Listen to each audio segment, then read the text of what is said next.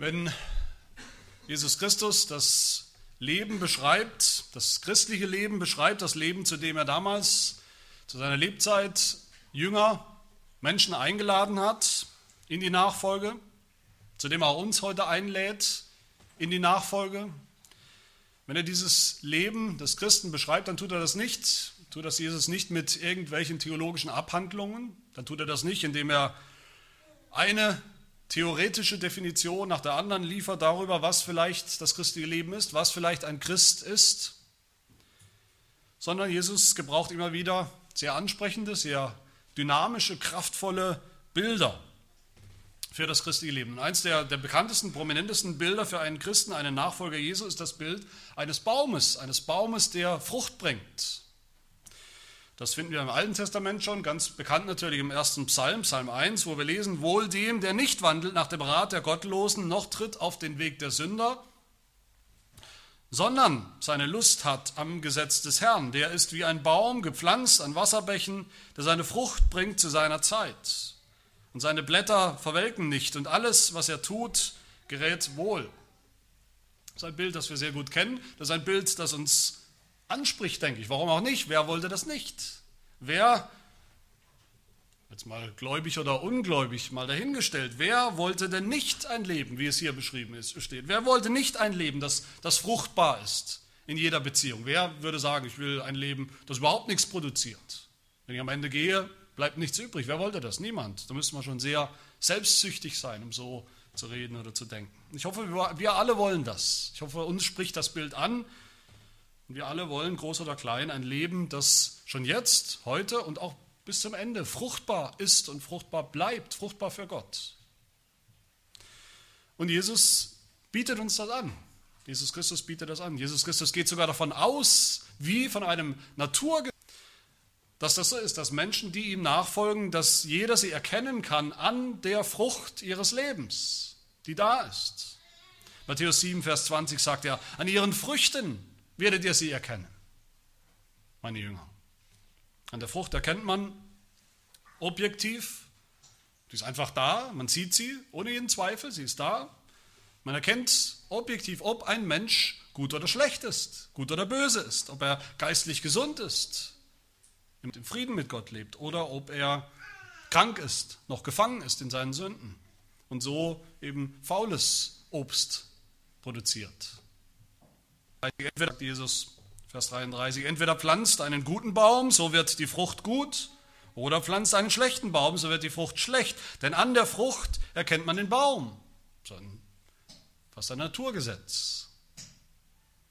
Und ob man das eine oder das andere ist, ob man ein guter Baum ist oder ein schlechter Baum, ein fauler Baum, das hat dann auch ganz natürliche Konsequenzen, könnte man sagen, die man auch kennt. Das sagt Jesus in Matthäus 3.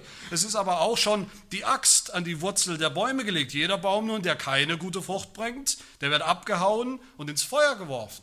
Und das ist nichts Außergewöhnliches, das kennen wir, das ist so. Oder in einem auch aus einem anderen, aber doch ganz ähnlichen Bild, auch aus der Natur, auch aus der, aus der Landwirtschaft, beschreibt Jesus das Leben des Christen ganz genauso, nämlich im Bild eines Weinstocks und den Reben, die daran wachsen. Er sagt, ihr seid die Reben. Wenn ihr an mir bleibt, in mir bleibt, dann bringt ihr viel Frucht. Das ist so. Auch in dem Bild, wenn man das weiterspinnt, und Jesus spinnt es weiter, auch da gibt es zwei Möglichkeiten. Entweder wir bringen Frucht, weil wir um sind, weil wir gesund sind, geistig gesund, oder wir bringen keine Frucht, dann werden wir verbrannt. Wie Johannes 15, ist ja dieses Kapitel, sagt Jesus, jede Rebe an mir, die keine Frucht bringt, nimmt er weg, nimmt der Vater weg, der Weingärtner, wirft sie ins Feuer, wo sie verbrennt. Jede aber, die Frucht bringt, reinigt er, damit sie mehr Frucht bringt. Christen sind fruchtbar, Hoffentlich nicht nur im Kinderkriegen, das auch, aber hoffentlich nicht nur, sondern fruchtbar in allen erdenklichen guten Werken. Letztes Mal haben wir gehört, wie der Apostel Paulus hier in Kapitel 5 das christliche Leben beschreibt, als einen Kampf, einen täglichen, fortwährenden Kampf, der hört nicht auf. Wir sind nicht irgendwann so reif, so weit als Christen, dass wir jetzt über dem Kampf stehen, Der hört nicht auf bis zu unserem letzten Atemzug. Dieser Kampf zwischen Fleisch und Geist. Fleisch und Geist, haben wir gesagt, sind zwei Motoren, die uns antreiben. Entweder das Fleisch zu einem sündhaften Lebensstil oder der Geist zu einem Leben, Lebensstil. Wie gesagt, anschauen, wie gefällt. Und heute wollen wir uns, wie gesagt, anschauen, wie das konkret aussieht in, welch, in, in unserem Leben. Welche Frucht dabei herauskommt, wenn wir im Geist leben, wenn wir den Geist haben. Oder dass wir im Geist leben. Wir Christen. Das kann jeder sehen. Das kann jeder erkennen. Und zwar an den Früchten. Wir schauen uns zuerst an die die Werke des Fleisches, die Paulus hier aufzählt. Ich denke, unsere Erfahrung ist, meine Erfahrung ist, dass die Welt, die, die Menschen, die nicht mit Gott leben, die nicht an Jesus Christus glauben, dass die Ungläubigen zwar schon denken, ja, ich glaube vielleicht nicht, ich glaube vielleicht zwar nicht an Jesus Christus, an Gott, aber das macht mich noch lange nicht zu einem schlechten Menschen.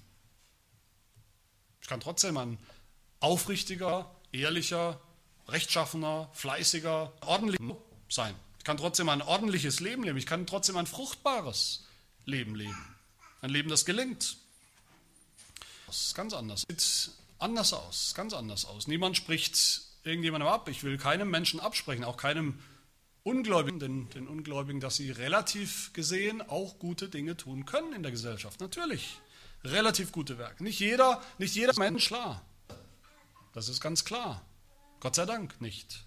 Nicht jeder Mensch, der nicht an Gott glaubt, ist ein Verbrecher und ein Vergewaltiger und ein Mörder. Und so ist die Liste von Paulus hier auch nicht gemeint. Dass jeder Ungläubige immer und immer nur diese Werke tut, diese Frucht bringt, diese faulen Früchte. Aber wo sie geschehen, da sind sie ein unfehlbares Zeichen, ein untrügliches Zeichen, ein Zeichen des Fleisches, ein Zeichen der Gottlosigkeit sagt er hier, sind überhaupt nicht übersehen, überhaupt nicht übersehen. Das Fleisch lässt sich nicht verbergen. Es wird offenbar. Das sündhafte Wesen kommt immer durch, auch wenn wir noch so nett und freundlich und lieb sein, sein wollen. Wer angetrieben ist in seinem Leben vom Motor Fleisches, weil er das Evangelium nicht kennt und nicht glaubt, den wird man erkennen an diesen Werken. Und was sind diese Werke? Paulus gibt uns eine Liste hier von nicht weniger als 17 des Fleisches. Und das ist keine, keine willkürliche Liste von Dingen, die Sünder eben tun, die Menschen tun, die nicht glauben. Paulus hätte noch ganz andere Früchte der, des Unglaubens aufzählen können hier. Das sind noch lange nicht alle. Es gibt noch viel mehr. Aber die, die er aufzählt, die sind repräsentativ. Repräsentativ für ein Leben im Fleisch, für ein Leben ohne Gott. Und wenn man sich die Liste etwas genauer anschaut, dann sieht man, dass Paulus hier eigentlich vier Gruppen, vier Gruppen von Lebensbereiche, in denen diese Dinge passieren oder stattfinden, in denen sich das Fleisch manifestiert oder deutlich zu erkennen gibt. Die erste Gruppe, das sind die ersten vier Werke des Fleisches, das sind Ehebruch, Unzucht, Unreinheit, Zügellosigkeit. Ehebruch heißt im Griechischen Porneia, es geht da um sexuelle Aktivität, Form außerhalb der Ehe. Jede Form von Sexualität außerhalb der Ehe ist hier gemeint. Also Ehebruch natürlich, Ehebruch, es geht um Ehebruch, es geht auch um Geschlechtsverkehr Verkehr vor dem Verheiratetsein. Es geht um Sex, sexuelle Praktiken mit irgendjemandem, mit dem man nicht verheiratet ist. Pornea ist dann aber auch Pornografie, woher wir das Wort bekommen. Pornografie, Selbstbefriedigung, alles sind ja natürlich Formen der Sexualität, die wo passieren? Außerhalb der Ehe. Unzucht steht in manchen Bibelübersetzungen nicht, aber ich denke, es ist in dem ersten, im, im, im Ehebruch mit inbegriffen. Dann Unreinheit. Unreinheit meint alle Formen von Sexualität, sexuellen Praktiken, die sich einfach nicht gehören, die einfach wieder das Menschsein, wieder die Natur sind. Homosexualität, Bestialität und so weiter. Wir kennen ja heute viele Formen von Sexualität, die man noch vor von den 50 Jahren fast nicht gekannt hat oder von denen man nicht gesprochen hat. Dann Zügellosigkeit, auch das ist ein Begriff aus der Sexualität. Das meint, dass man seine Sexualität, seine Lust nicht unter Kontrolle hat, sondern meint, man müsste sie, weil die Lust nun mal da ist, müsste man sie auch ausleben, wo immer sie kommt, wo immer man will und meint, sie ausleben zu müssen. Das ist der Denkfehler hier, dass Lust immer befriedigt werden muss. So denkt die Welt. Warum haben wir eine Lust, wenn sie nicht befriedigt werden kann oder darf? Zügellos ist der, der seine Sexualität auslebt, gewissermaßen vergleichbar mit den Tieren, die es ja auch so tun. Der Trieb gesteuert ist. Das heißt, diese erste Gruppe hier, die, die dreht sich ganz um das Thema Sexualität. Und dann die zweite Gruppe, die hat dann mit, mit Gott zu tun, oder wir könnten sagen mit, mit Religion als Überbegriff. Kennen wir und zaubern wir. Götzendienst kennen wir, das wissen wir, was das bedeutet. Das bedeutet, irgend, irgendjemanden oder irgendetwas zu einem Gott zu machen, der es gar nicht ist. Oder was es gar nicht ist. Den wahren Gott zu ersetzen durch Dinge, die wir selbst, durch selbstgemachte Götter. Götter. Es gibt ja viele Menschen, die haben nicht weit her, das ist nicht, das ist nicht weit hergeholt. Menschen haben entweder den wahren Gott als Gott oder sie haben einen Götzen. Wir haben alle etwas, das unser funktionaler Gott ist, nachdem wir handeln, das der oder was unser Leben bestimmt. Und die Zauberei, das meint dann alles, was irgendwie geistliches im weitesten Sinne, geistliche Praktiken, religiöse Phänomene vielleicht, vielleicht irgendwie in Berührung zu kommen, kommen zu wollen mit der geistlichen Welt, mit geistlichen Kräften, ohne an den einen wahren Gott zu glauben. Ein bisschen Mantra hier, ein bisschen Meditation da. Das sind Menschen, die, die gerade nicht sagen würden, dass sie ungläubig sind, dass sie gottlos sind. Die sind religiös, aber sie stricken sich ihr religiöses Leben eben, was sie gerade wollen, von dem, was sie gerade wollen. Um ihre geistliche Neugierde zu befriedigen. Und die dritte Gruppe von Werken des Fleisches betrifft die ganz normalen zwischenmenschlichen Beziehungen, oder nicht? Feindschaft, Streit, Eifersucht, Zorn, Selbstsucht, Zwietracht, Parteiungen, Mordschriften, nicht in allen griechischen Handschriften. Ich denke, diese Dinge brauche ich eigentlich gar nicht zu erklären. Die sprechen für sich. Können wir uns was darunter vorstellen? Die erklären sich selbst und wir kennen sie leider alle. Welches Ehepaar kennt nicht Streit? Welche Familie mit Kindern kennt nicht Neid, Selbstsucht, wir kennen diese Dinge alle. Und als vierte und letzte Gruppe nennt Paulus Trunkenheit, Gelage und dergleichen. Trunkenheit ist auch klar, das meint nicht den Gebrauch von Alkohol, Alkohol, das in der Bibel durchaus, der in der Bibel durchaus positiv bewertet wird, bewertet werden kann, sondern es meint den Missbrauch, es meint den Missbrauch. Und Gelage meint könnte sagen Partys, an denen so viel getrunken wird, dass die Menschen die Kontrolle über sich selbst, über ihr äh, Verhalten, über ihr Handeln verlieren. Das sind Gelage. Man könnte sagen, bei diesen Dingen geht es um den Missbrauch von dem, was Gott sogar gegeben hat. Den Wein, den Missbrauch von Dingen, die an und für sich nicht böse sind, die aber dann böse werden, weil sie missbraucht werden. Ich sage es halt Liste wesentlichen Bereiche. Ich denke, das sind die vier wesentlichen Bereiche des Lebens, in denen das Fleisch sich zeigt, sich manifestiert. Sex, Religion, unsere menschlichen Beziehungen und Missbrauch von all den guten Gaben Gottes in der Welt, in der Schöpfung. Diese vier Gruppen von, von Werken des Fleisches oder von Sünden, die entsprechen den vier Götzen, die die Welt bestimmen und antreiben das Leben der Menschen ohne Gott. Ob Paulus hier sogar absichtlich Sex, Sexualität noch vor Religion nennt oder nicht, weiß ich nicht. Ich weiß nicht, ob er da wirklich wertet, aber ich denke, es deckt sich mit der Welt damals, in der Paulus gelebt hat, der, der römischen Welt, und es deckt sich mit der Welt, in der wir heute leben. Was sind denn die eklatantesten äh, Formen des Fleisches, wie wir sie sehen in der Welt, tagtäglich um uns herum, sehen und hören und mitbekommen in den Medien, in der Realität? Sicher stehen da damals wie heute, sexuelle Perversionen ganz, ganz oben. Diese, wo immer wir diese Sünden, diese Werke des Fleisches sehen, diese Frucht, Fehlgriff, den man mal tut oder den man mal sieht. Als Sünden, die man vielleicht mal begeht, aber auch wieder bereut. Apostel Paulus meint als Lebensstil. Es geht um einen Wandel hier, einen Lebenswandel. Paulus spricht von einem selbstgewählten Lebensstil von Menschen, die diese Dinge tun und sich nichts dabei denken, nichts dabei bereuen.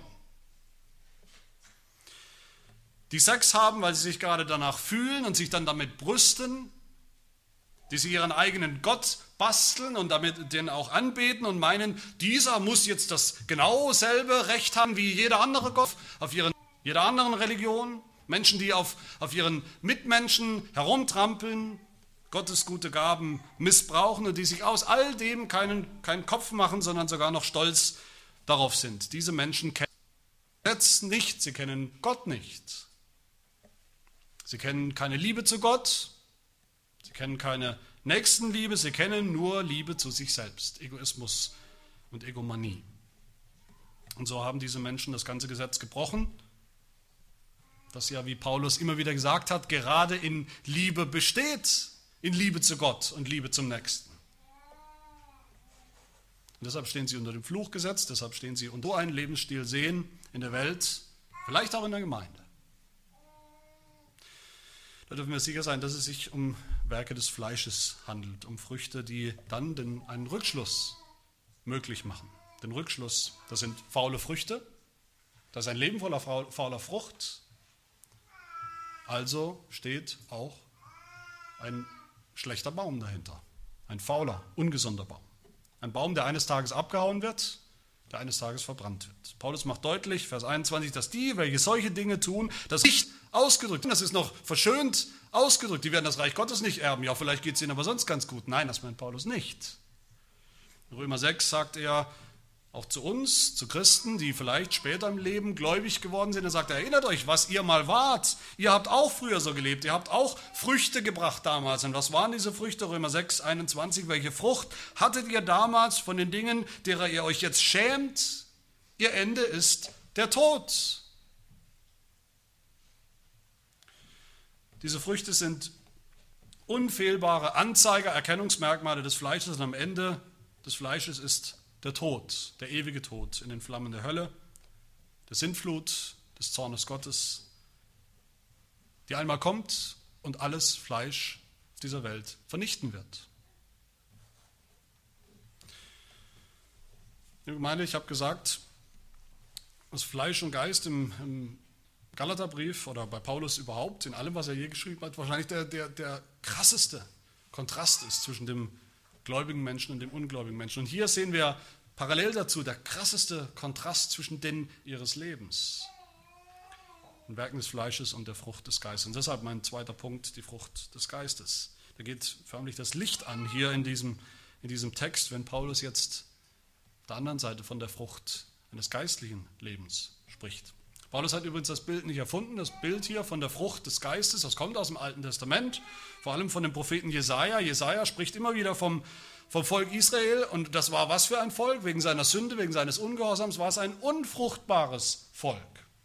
Und dann haben wir immer wieder Ankündigungen bei den Propheten bei Jesaja, dass eines Tages ein Messias kommen wird.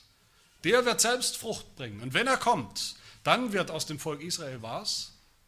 Ein fruchtbarer Weinberg.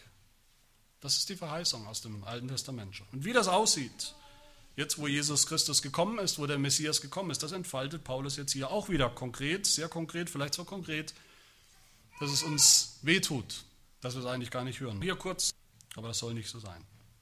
Ich will auch hier kurz durch die einzelnen Früchte gehen, die Paulus aufzählt. Ich denke, wenn wir nicht konkret werden in der Lehre, dann, dann werden wir auch nicht konkret im Leben, im christlichen Leben. Dann bleibt alles so in Allgemeinheiten. Aber Paulus wird konkret. Er sagt, was ist die Frucht des Geistes? Liebe. Sicher kein Zufall, dass Paulus die Liebe nennt als aller, allererste Frucht des Geistes. Paulus hat schon zu uns gesagt, Kapitel 5, zur Freiheit berufen, na Kapitel 4, noch doch 5, 5 war das Kapitel 5. Ihr seid zur Freiheit berufen, Brüder, nur macht die Freiheit nicht zu einem Vorwand für das Fleisch, sondern dient einander durch die Liebe. Denn das ganze Gesetz wird in einem Wort erfüllt, in dem du sollst deinen Nächsten lieben wie dich selbst. Das ist die Erfüllung, die höchste Erfüllung des Gesetzes. Die Liebe ist die höchste, die wichtigste, die aussagekräftigste Frucht. Nun aber, 1. Korinther 13, nun aber, sagt Paulus, nun aber bleiben Glaube, Hoffnung, Liebe, diese drei. Die größte aber von diesen ist die Liebe. 1. Korinther 14, deshalb strebt nach der Liebe, weil sie die größte Gabe ist, die wichtigste Frucht. Und nochmal Kapitel 13, wo er sagt, wenn ich allen Glauben besäße, so dass ich Berge versetzte, aber keine Liebe hätte, so wäre ich nichts als Liebe, als geistliche Frucht.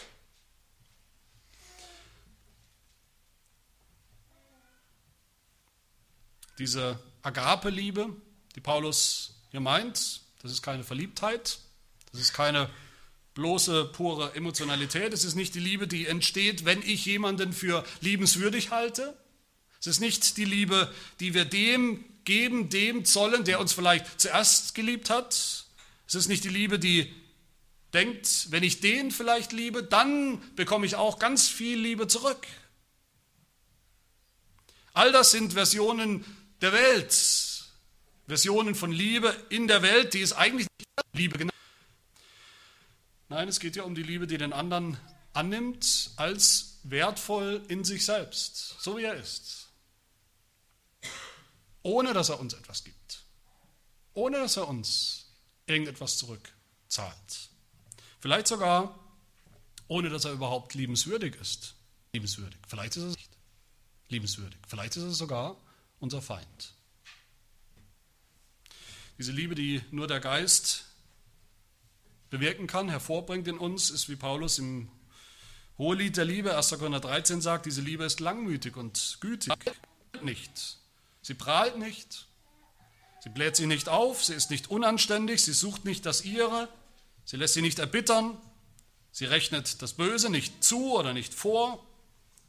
Sie freut sich nicht an der Ungerechtigkeit, sie freut sich an der Wahrheit. Sie erträgt alles, sie glaubt alles, sie hofft alles, sie erduldet alles. Das ist die Liebe.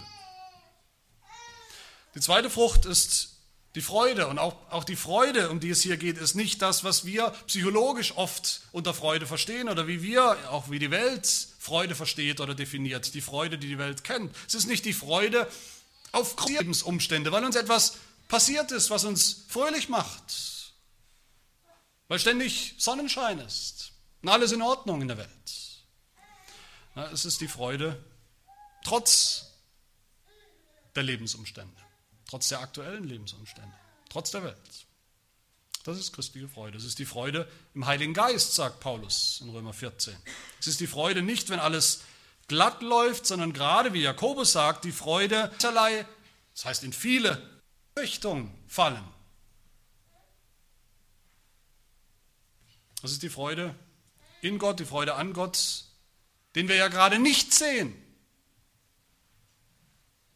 1. Petrus 1, Vers 8. Ihn liebt ihr, sagt Petrus, obgleich ihr ihn nicht gesehen habt. An ihn glaubt ihr, obgleich ihr ihn jetzt nicht seht. Und über ihn werdet ihr euch jubelnd freuen. Mit unaussprechlicher und herrlicher Freude. Und das tun wir im, im, im Glauben, im Geist. Schon jetzt können wir das. Uns über ihn. Auch das ist eine, mit unaussprechlicher Freude. Auch das ist eine Frucht des Geistes. Friede, Friede ist im Neuen Testament nicht Abwesenheit von, von Krieg oder von, von Kampf und Auseinandersetzung. Auch dieser Friede ist ein Friede im Glauben, ein Friede im Heiligen Geist. Es ist ein Friede mitten in den Stürmen des Lebens, ein Friede mitten in dem Kampf des christlichen Lebens. Nicht ein Friede, weil da kein Kampf mehr ist, sondern ein Friede mitten im Kampf. Dieser Friede ist im Neuen Testament das Gegenteil von Sorge, von Panik, von Angst, von Misstrauen gegenüber Gott und seiner, seiner Führung und seiner Kraft und seinem Willen. Guten Ruhen, ein Ruhen in der guten, allmächtigen Vorsehung des souveränen Gottes, der alles tun kann und der ja unser Vater ist der uns liebt. Dieser Friede, sagt Jakobus, wird denen zuteil, die selber Frieden stiften. Die Frieden stiften unter Geschwistern im Streit, die Frieden stiften unter Ehepartnern, im Streit oder in der Gemeinde, überall, wo eine Situation vielleicht droht zu eskalieren. Die Frieden stiften. Dann Langmut oder Geduld, würde man heute sagen, das ist die Fähigkeit, die wachsende, die zunehmende Fähigkeit, dass wir die Schwierigkeit aushalten. Ohne zu platzen, ohne ungeduldig zu werden, ohne zu klagen, ohne zu verbittern, ohne zu verzweifeln, ohne zu zweifeln. Warten können auf Gott, warten können auf Gottes Eingreifen. Das ist hier gemeint. Und Freundlichkeit ist die Kraft oder die Gabe, anderen dienen zu können, zu freundlich etwas beitragen zu können. Diese Freundlichkeit im Umgang mit anderen, die kann nur daraus kommen, dass wir wissen, und wenn wir wissen, wir sind schon angenommen bei Gott. Nur dann fangen wir an mit dieser Freundlichkeit, wie sie Paulus hier meint. Der andere, der nächste, ist dann nicht mehr unser Konkurrent. Wir können uns mit ihm freuen, ihm Freundliches tun, völlig unbegründet. Das Gegenteil von das Gegenteil von Freundlichkeit im Griechischen auch hier ist der Neid, dem anderen nichts zu gönnen, ständig Angst zu haben, dass wir selber vielleicht zu kurz kommen wenn wir freundlich sind, wenn wir abgeben. Diese Freundlichkeit, wie gesagt, wächst aus dem Wissen, wir sind bei Gott angenommen und unser Nächster ist bei Gott angenommen. Und deshalb können wir so sehr was sein.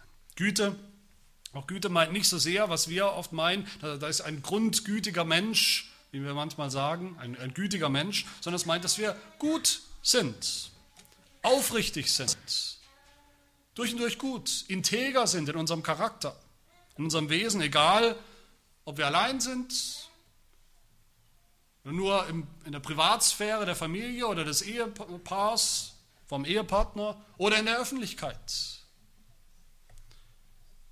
Egal ob vor denen, die wir mögen oder vor denen, die wir von Natur aus vielleicht instinktiv nicht mögen, die uns nicht liegen.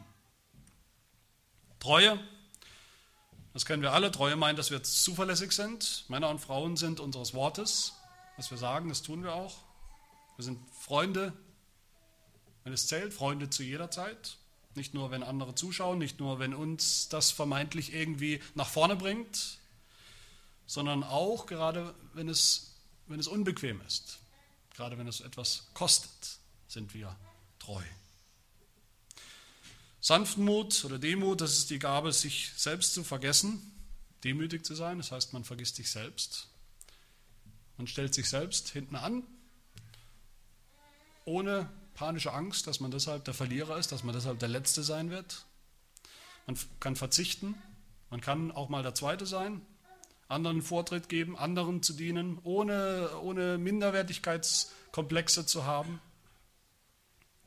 Und das Letzte ist die Selbstbeherrschung. Ich denke, das ist auch klar. Das meint, dass man eben nicht impulsiv ist, nicht immer gleich seine Meinung zu allem hinaus posaunen muss, nicht immer gleich herausprusten muss mit, mit gut, vielleicht gut gemeinten Ratschlägen, die aber oft lieblos sind, dass man sich nicht gleich verteidigen muss, rechtfertigen muss, nicht gleich rächen muss, wenn man sich vielleicht schlecht verhandelt, schlecht behandelt fühlt oder es vielleicht sogar wird. Dass man erstmal durchatmet und, und überlegt, was dient in dieser Situation dem anderen, was dient der Situation, was ist nützlich, nicht, was kann ich tun, damit ich Dampf ablassen kann. Ich brauche das jetzt mal. Ich muss mal wiederziehen. Selbstbeherrschung. Soweit mal diese beiden Listen, die beiden Auflistungen von Erkennungsmerkmalen, woran wir erkennen, woran der andere erkennt, woran die Welt sogar erkennt, erkennen kann, ob wir im Fleisch leben oder im Geist.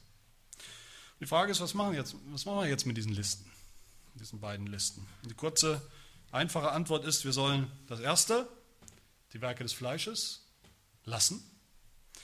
Und das Zweite, die Werke des oder die Frucht des Geistes, sollen wir suchen und tun.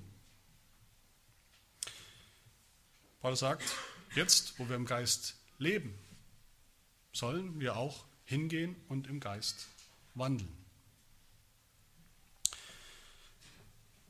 Und wie tun wir das? Ich will schließen indem ich vier praktische Dinge euch mitgebe, vier praktische Bemerkungen, wie wir das tun, wie wir wandeln im Geist, wie das aussieht. Meine erste Bemerkung, die Frucht des Geistes ist eine Frucht. Das ist eine gewisse Logik. Die Frucht des Geistes ist eine Frucht, aber es muss immer wieder gesagt werden, weil wir es immer wieder vergessen. Paulus macht hier einen, denke ich, absichtlichen Unterschied. Er sagt, das Fleisch, was, was produziert das Fleisch? Es sind Werke, Werke. Das Fleisch muss immer tun. Und zwar aus eigener Kraft. Wer im Fleisch ist, ein Sünder, ohne Gott, ohne den Heiligen Geist, ohne das Wirken der Geistes, der kann versuchen, aufrichtig zu sein, gut zu sein, vollkommen zu sein, aber der hat keine Kraft, keine Kraftquelle.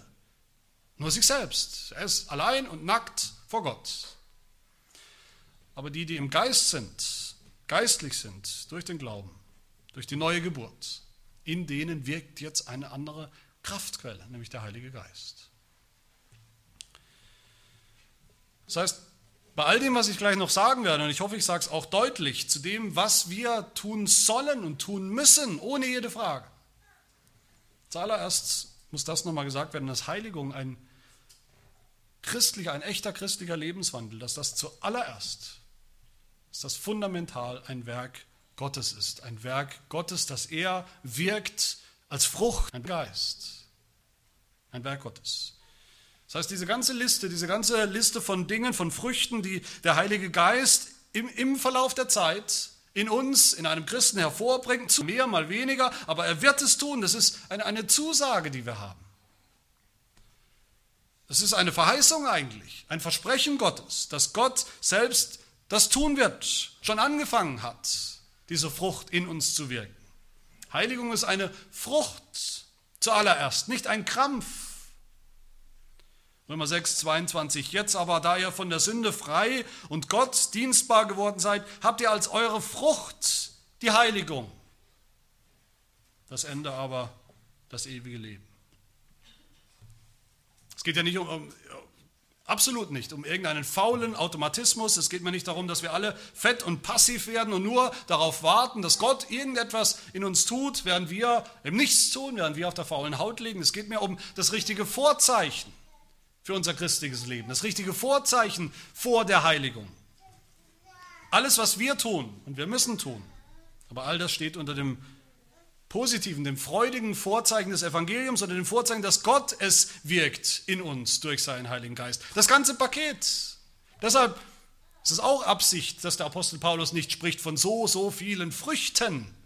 Er spricht ja von einer Frucht die Frucht des Geistes. Es ist ein, ein Paket und das ganze Paket bewirkt Gott in uns durch seinen Geist. Die Frucht des Geistes ist eine Frucht, das dürfen wir nicht, äh, nicht vergessen. Und die zweite Bemerkung, die Frucht des Geistes ist auch ein Test.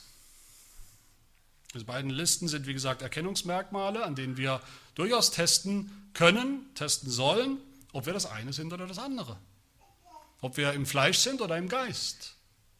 Ob wir Christen sind oder nicht. Und das ist mir natürlich klar, das ist ein Test, der uns nicht gefällt. Da gibt es tausend und eine Version oder andere Tests, die wir vielleicht als Christen lieber hätten. Wir fragen uns lieber gegenseitig ab nach dem richtigen, nach unserem Bekehrungserlebnis, unserer Bekehrungsgeschichte. Alles lieber, als dass wir uns hier abchecken, ob bei uns diese Frucht des Geistes irgendwo im Ansatz sichtbar ist. Dieser Test, der, der, der ist uns unangenehm, der tut uns weh, weil wir vielleicht hier und da sagen würden, mit viel Selbstvertrauen, ja, das sehe ich hier in meinem Leben oder das sehe ich in meinem Leben vielleicht ein bisschen, aber ich denke, wir alle würden instinktiv viel eher feststellen, wo wir überall hinter diesem Maßstab, hinter diesem Test, hinter dieser Fruchtbarkeit zurückbleiben. Und das, das, das tut weh. Das ist uns unangenehm, wenn wir ehrlich sind. Aber das christliche Leben, ob wir gläubig sind oder nicht, ob alles in Ordnung ist bei uns oder nicht, das lässt sich eben messen anhand dieses Tests. Nicht an dem, was wir nur sagen und behaupten, können viel behaupten, nicht an unserer privaten Frömmigkeit. Ja, aber zu Hause, da bin ich ganz anders. Da bin ich, da bin ich fromm, da lese ich immer Bibel, da bete ich immer, aber es gibt keine Frucht. Auch nicht übrigens an geistlichen Phänomenen, wenn wir oft, wenn wir hören, im Geist, der Geist ist in uns, wir leben im Geist, dann muss das irgendwie da geistliche Phänomene, charismatische Zeichen und Wunder, was auch immer geben, das lässt sich messen an unserem Umgang mit Gott und dem Nächsten. So einfach, so, so praktisch ist das, dieser Test. Und, und das will ich sagen, lasst uns diesen Test gebrauchen. Nicht um zu verzweifeln, das, das, das wäre völlig falsch. Das hat Paulus nicht im Sinn. Das würde auch dem, dem ersten, meiner ersten Bemerkung völlig widersprechen, dass es ja um eine Frucht geht. Aber lasst uns diesen Test gebrauchen, lasst ihn uns gebrauchen. Gott hat ihn uns gegeben. Lasst uns den Test oft machen, um uns selbst zu messen, nicht den anderen. Da sind wir immer schnell dabei, den anderen zu messen, aber uns selbst eben nicht. Um uns zu messen, um uns dann zu korrigieren, um uns immer wieder neu auszurichten, immer wieder neu nach diesen Dingen zu streben, die uns noch fehlen. Nach mehr zu streben, danach zu trachten, im, im Gebet danach, im Flehen, dass wir mehr so, dass wir frucht werden, wie der Apostel Paulus das beschreibt, dass wir fruchtbarer werden, weil wir es noch nicht so sind. Meine dritte Bemerkung, die Frucht des Geistes ist dann ein Lebenswandel. Damit ich nicht, nicht wieder zurücknehmen und klein machen, was ich gerade am Anfang gesagt habe, die Frucht des Geistes ist und bleibt eine Frucht, aber doch hindert das den Apostel Paulus nicht daran, uns aufzufordern, diese Frucht jetzt auch zu suchen, diese Frucht jetzt auch zu tun. Das ist absolut nicht passiv, was Paulus hier schreibt über den Christen, über das christliche Leben. Paulus sagt, ihr seid in Christus, ihr gehört Christus an, deshalb tut was, bleibt in Christus, dann bringt ihr auch Frucht. Paulus sagt, Vers 24, ihr habt das Fleisch und seine Leidenschaften gekreuzigt, deshalb, was sollen wir jetzt tun? Kreuzigt das Fleisch. Umso mehr tötet alles, was noch irdisch und fleischlich und sündhaft ist in eurem Leben. Die Werke des Fleisches. Macht ihnen gar aus. Oder Epheser 5 sagt Paulus, ihr wart einst Finsternis, jetzt seid ihr Licht in dem Herrn. Deshalb was? Tut gar nichts mehr? Nein, deshalb wandelt als Kinder des Lichts. Und hier Vers 25, ihr seid schon im Geist, ihr lebt schon im Geist. Deshalb wandelt im Geist. Das ist etwas, was wir jeden Tag neu tun müssen. Uns entscheiden müssen, jeden Tag neu das zu tun. Sonst tun wir es nicht. Dass es die Frucht des Geistes ist, all das, das hindert auch Jesus nicht daran. Das hat auch Jesus nicht daran gehindert, uns aufzufordern, jetzt auch hinzugehen und Frucht zu bringen. Johannes 15, Vers 4. Wer in mir bleibt, in mir und ich in euch. Wer in mir bleibt und ich in ihm, der bringt viel Frucht, denn getrennt von mir könnt ihr nichts tun. Aber deshalb, sagt Jesus, deshalb, Matthäus 3, deshalb bringt nun Früchte, die der Buße würdig sind. Deshalb bringt nun Früchte. Und Johannes 15, nicht ihr habt mich erwählt, sondern ich habe euch erwählt und euch dazu bestimmt, dass ihr hingeht und Frucht, hingehen und Frucht bringen. Gott geht nicht für uns. Wir sind dazu bestimmt. Wir sind nicht zum, zum frommen Däumchen drehen, zum Passivsein bestimmt, sondern hinzugehen und Frucht zu bringen. Jeden Tag. Viele Christen sind viel, viel, viel zu passiv, meiner Meinung nach, wenn es um Heiligung geht, wenn es um das Fruchtbringen geht. Und warum? Warum ist das so? Warum sind wir oft viel zu passiv? Weil wir den Unterschied zwischen einem Baum und einem Menschen nicht kennen. Sie sagen, Jesus sagt doch hier, oder Paulus sagt doch hier, dass wir Frucht bringen sollen wie ein Baum. Frucht an einem Baum kommt ganz automatisch. Der Baum steht nur da und wartet und es kommt Frucht. Das ist richtig. Beim Baum ist das so. Aber falls ihr es noch nicht gemerkt habt, wir sind keine Bäume. Wir sind Menschen. Bäume kann man nicht auffordern. Bäumen kann man keine Imperative geben, keine Befehle geben. Zu Bäumen kann man nicht sagen, geh jetzt hin und bring Frucht. Aber uns schon und die Bibel tut das. Es reicht nicht, dass wir einfach die Sünde lassen, hier und da dagegen kämpfen, die Werke des Fleisches lassen und sozusagen auf die erste Liste konzentrieren und da versuchen, möglichst viel reine zu machen und nicht mehr zu tun. So oft konzentrieren wir uns darauf, auf die, auf die Vermeidungsstrategien, Vermeidung von Sünde. Das ist natürlich wichtig, das ist richtig, das müssen wir tun, aber das ist nicht die ganze Geschichte. Das ist wie die Geschichte von dem unreinen Geist, von dem Jesus sagt, wenn ein unreiner Geist von einem Menschen ausgefahren ist, dann zieht dieser Geist umher und sucht Ruhe, aber er findet keine. Da sagt er zu sich, dieser Geist, ich will zurückkehren in mein Haus, aus dem ich weggegangen bin. Und wenn er kommt, dieser Geist, dann findet er das Haus andere Gott und gereinigt und geschmückt. Er geht hin und nimmt sieben andere Geister mit sich, die bösartiger sind als er selbst. Und sie ziehen ein und wohnen dort und es wird der letzte Zustand dieses Menschen schlimmer als der erste. So ist es mit einem Menschen, der sein Haus aufräumt. Der aufräumt mit der Sünde, der gegen die Sünde kämpft, aber der sein Haus, das Haus seines Lebens nicht füllt mit positiver Heiligung, mit guten Werken, mit Frucht, mit Frucht des Heiligen Geistes. Da entsteht ein Vakuum, das wieder gefüllt wird und nicht vom Heiligen Geist. Geist, vierte und letzte Bemerkung, die Frucht des Geistes bleibt in diesem Leben unvollkommen, unfertig. Wieder zurück zu dem, zum Bild. Im Bild von der Frucht steckt das schon. Wie entsteht Frucht am Baum? Abends gucken wir noch und da ist kein Apfel dann. Am nächsten Tag, bumm, ist, ein, ist er voll von großen roten Äpfeln. Nein, Frucht wächst langsam, aber stetig. Und nicht nur im Lauf des Jahres, im Frühling irgendwann wächst die Frucht, des, sondern wer, wer, wer das Wer, wer das kennt, der weiß, den Baum beschneidet man und sogar bringt er dann von Jahr zu Jahr Frucht. Derselbe Baum. Und so ist es auch bei uns. Wir haben den Heiligen Geist, wir haben ihn schon, wir leben schon im Geist. Aber der Heilige Geist heißt in der Bibel nicht umsonst die Anzahlung, das Unterpfand, die Anzahlung auf das, was noch kommt, der Anfang von der Vollendung, der Anfang. Wir haben noch nicht alles. Wir haben noch keine Vollkommenheit. Wir haben noch nicht die ganze Heiligkeit, die wir gerne hätten, die wir eines Tages haben werden. 2. Korinther 5, noch seufzen Welt unseres Leibes, aber Gott hat uns schon das Unterpfand des Geistes gegeben. Die Anzahlung ist da. Als Garantie dafür, dass der, der das Werk in uns angefangen hat, im Kleinen, es auch vollenden wird. Am Ende. Nicht in diesem Leben, sondern im Übergang ins nächste, in die Herrlichkeit, in den Himmel. Da wird es vollendet.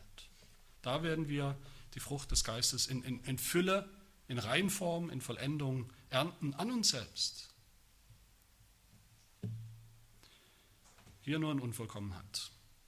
Aber umso mehr will ich euch alle ermutigen. Und ich denke, dass das soll eine Ermutigung sein. Lasst uns Mut haben zur Unvollkommenheit. Kleine Früchte zu bringen die vielleicht noch nicht ganz rot sind, noch nicht ganz groß. Lasst uns das suchen, die Frucht des Geistes suchen, mit, mit aller Kraft, jeden Tag neu, auch wenn sie jeden Tag unvollkommen bleiben wird und in diesem Leben unvollkommen bleiben wird. Und Paulus schließt damit, dass er sagt, und ich verstehe das als Ironie, was er da sagt in Vers 23, diese Frucht des Geistes, die er gerade beschrieben hat, die wir eigentlich alle haben wollen, ein, ein strahlend roter, wunderbarer Apfel, diese Frucht des Geistes sagt er, gegen solche Dinge gibt es kein Gesetz. Natürlich nicht. Gegen diese Frucht gibt es kein Gesetz, weil der, der im Geist wandelt, nicht mehr angeklagt wird vom Gesetz, weil er nicht mehr lebt unter der Last des Gesetzes, das er eigentlich halten müsste, das er eigentlich vollkommen halten müsste, aber es nicht tut. Gegen diese Frucht des Geistes gibt es kein alles gute Dinge sind, Dinge, die Gott gefallen, ein Lebenswandel, der Gott gefällt. Und gegen diese Frucht des Geistes gibt es kein Gesetz, weil der, der anfängt, der danach strebt, unvollkommen, aber doch aktiv sucht diese Frucht und danach lebt, jeden Tag neu, weil der erleben wird. Was wird er erleben? Er wird erleben, wie er in, in Liebe, in Freude, Frieden, Geduld, Sanftmut was tut? Er tut das, was Gott gefällt. Er tut immer ein bisschen mehr das, was Gott entspricht. Den Willen Gottes, das Gebot Gottes, das Gesetz Gottes. Und das ganz ohne Kraft. Beziehungsweise nicht aus eigener Kraft, sondern als Frucht. Möge Gott uns allen das schenken, diese Frucht, je länger, je mehr, wie er es versprochen hat, Während wir aktiv sind und das tun und das suchen und danach streben, jeden Tag ein bisschen mehr. Amen. Wir beten. Herr, du